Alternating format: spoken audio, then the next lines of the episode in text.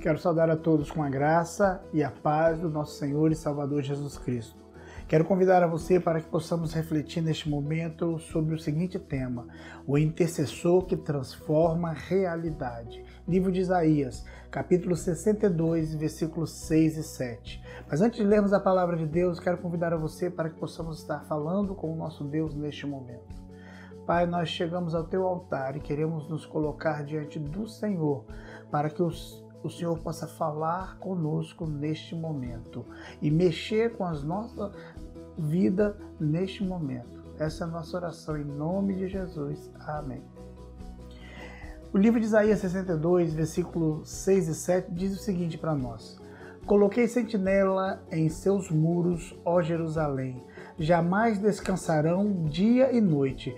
Vocês que clamam pelo Senhor, não se entregue ao repouso e não lhe conceda descanso até que ele estabeleça Jerusalém e faça dela o louvor da terra. Na Bíblia Viva, esse mesmo texto diz da seguinte forma: Ó Jerusalém, eu coloquei vigia sobre o seu muro. Eles vão orar a Deus sem parar, pedindo que eles que ele cumpra as suas promessas. Vocês, vigias, orem sem parar. Não dei descanso ao Senhor, até que ele firma Jerusalém e torná-la famosa e respeitada por toda a terra. Querido, nesse tempo, a nossa Convenção Batista Brasileira convocou os batistas para 30 dias de oração pela nação. E nós Batista Capixaba, fomos convocados para hoje, dia 12, termos um dia de intercessão pela nossa nação. Por isso, eu quero convidar a você para que nós possamos meditar sobre esse tema, o intercessor que transforma realidade.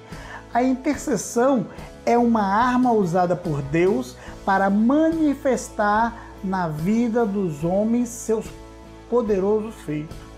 A intercessão é uma arma usada por Deus para manifestar na vida dos homens seus poderosos feitos.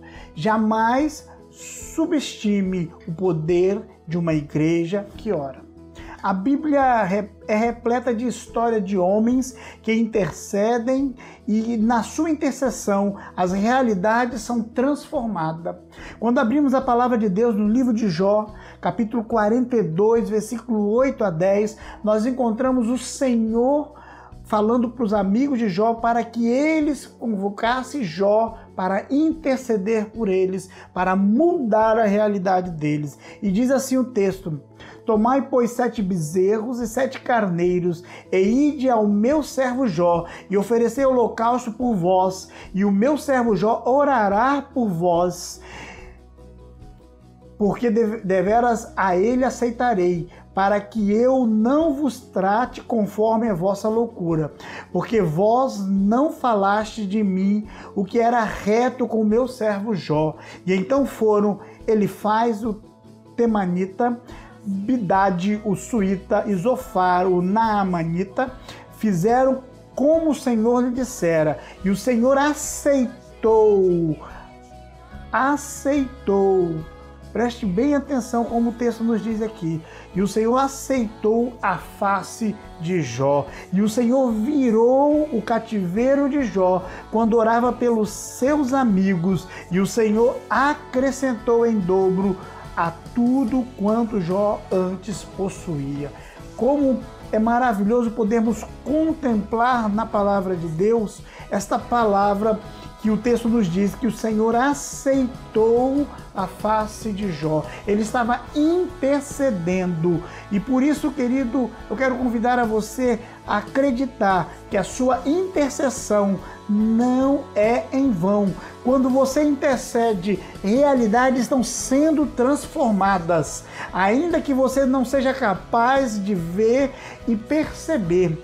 Sua intercessão é muito importante para mudar a realidade e circunstância ao seu redor. Mas eu gostaria de deixar algumas perguntas com você. Qual é a importância de um intercessor que transforma a realidade? qual é a importância de um intercessor que transforma a realidade. Que atitudes marcam a vida desse intercessor? Que atitude marcam a vida deste intercessor. Queridos, à luz desse texto que acabamos de ler, vamos aprender algumas verdades sobre um intercessor que transforma realidade. A primeira coisa, o intercessor que transforma a realidade é movido por um senso de vigilância. O intercessor que transforma a realidade é movido por um senso de vigilância. O texto diz o seguinte: Coloquei sentinelas em seus muros, ó Jerusalém. Ou, na versão da Bíblia Viva diz: Ó Jerusalém, eu coloquei vigia sobre os seus muros. Queridos, os próprio Jesus fez questão de alertar aos seus discípulos sobre a importância da vigilância. Quando ele diz em Marcos 14, versículo 38, o seguinte: Vigiem e orem para que não caiam em tentação. O espírito está pronto, mas a carne é fraca.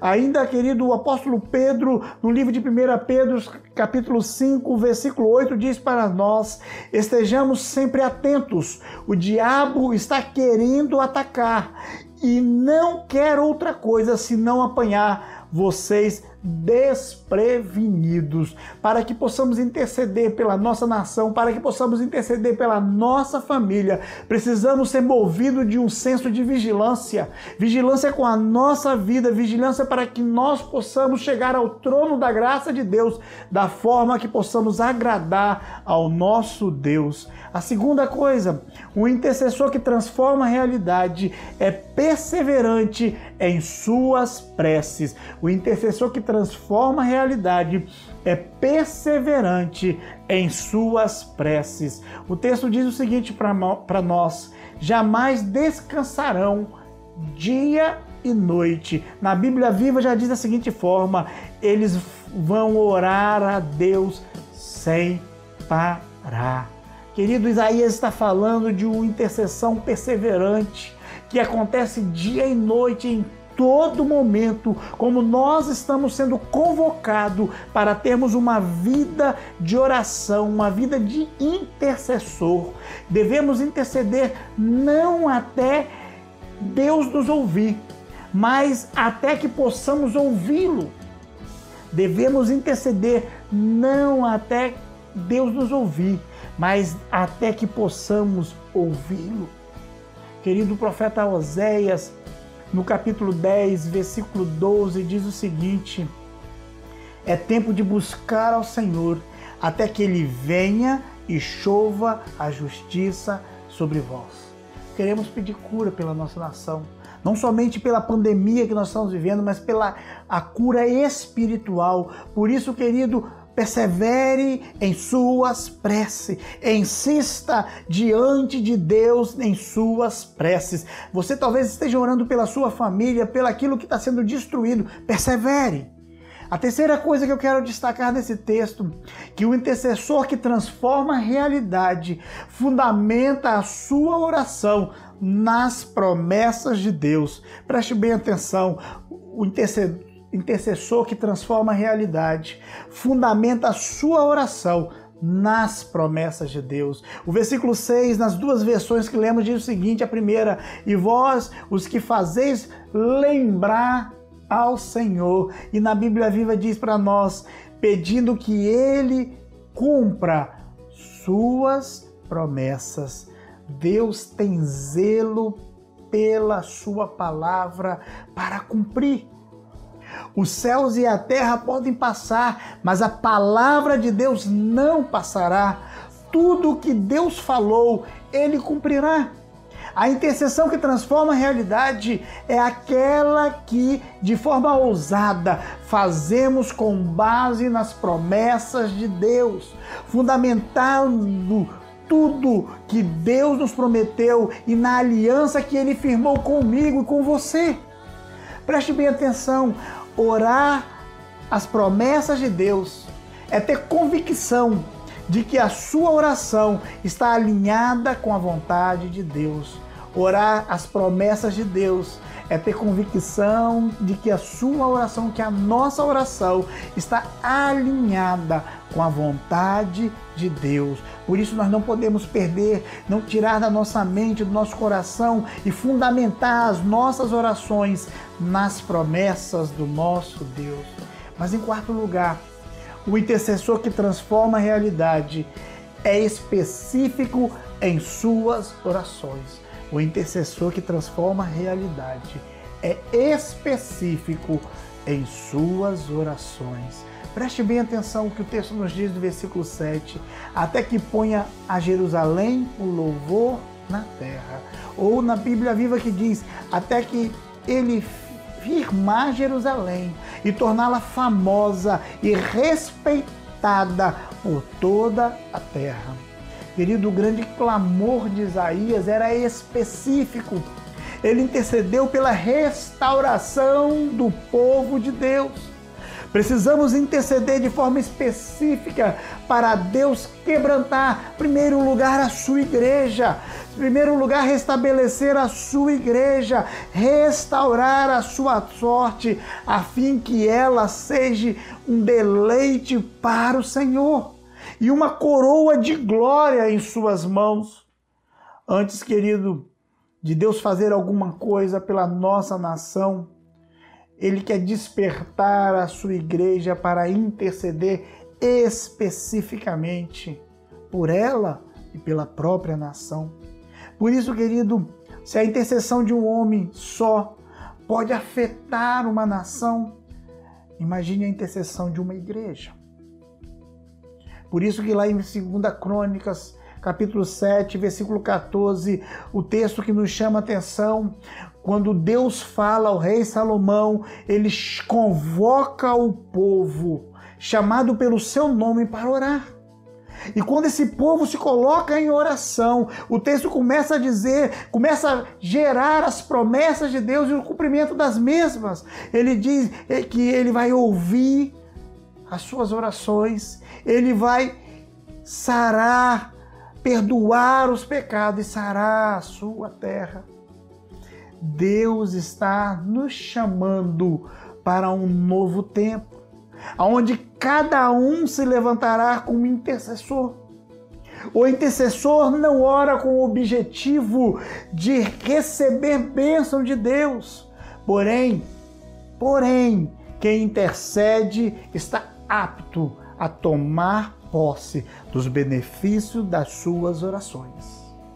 O intercessor, o intercessor, ele não ora pelas bênçãos de Deus, mas quando ele é um intercessor genuíno, verdadeiro, ele está pronto para tomar posse dos benefícios das suas orações. O nosso clamor, querido, é que o Senhor consiga encontrar entre nós muitos homens, muitas mulheres que possam estar na brecha perante Ele em favor de nossa terra. Por isso eu gostaria de relembrar a você que o intercessor que transforma a realidade, ele é movido por um senso de vigilância. Como está a minha vida diante de Deus? A segunda coisa, o intercessor que transforma a realidade, ele é perseverante em suas preces.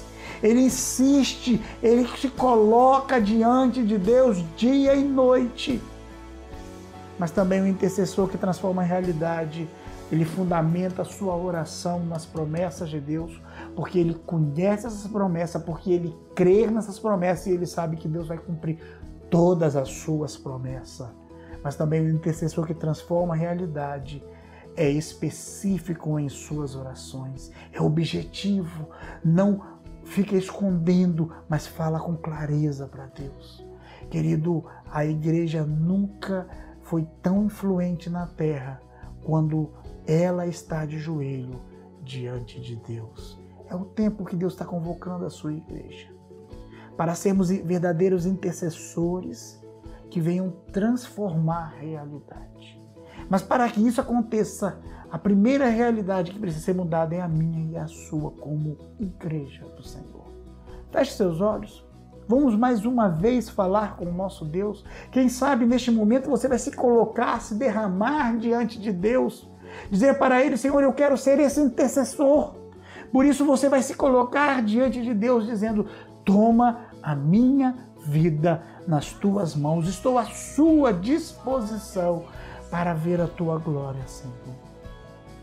Pai, nós chegamos ao teu trono neste momento, aonde, Pai, nós estamos clamando pelo nosso país, mas em primeiro lugar nós queremos colocar diante do Senhor a nossa vida como servos do Senhor. Nós queremos colocar diante do Senhor a sua igreja para que ela possa assumir essa responsabilidade e colocando sobre ela, ela possa ser igreja do Senhor nas quatro paredes ou fora das quatro paredes, Pai.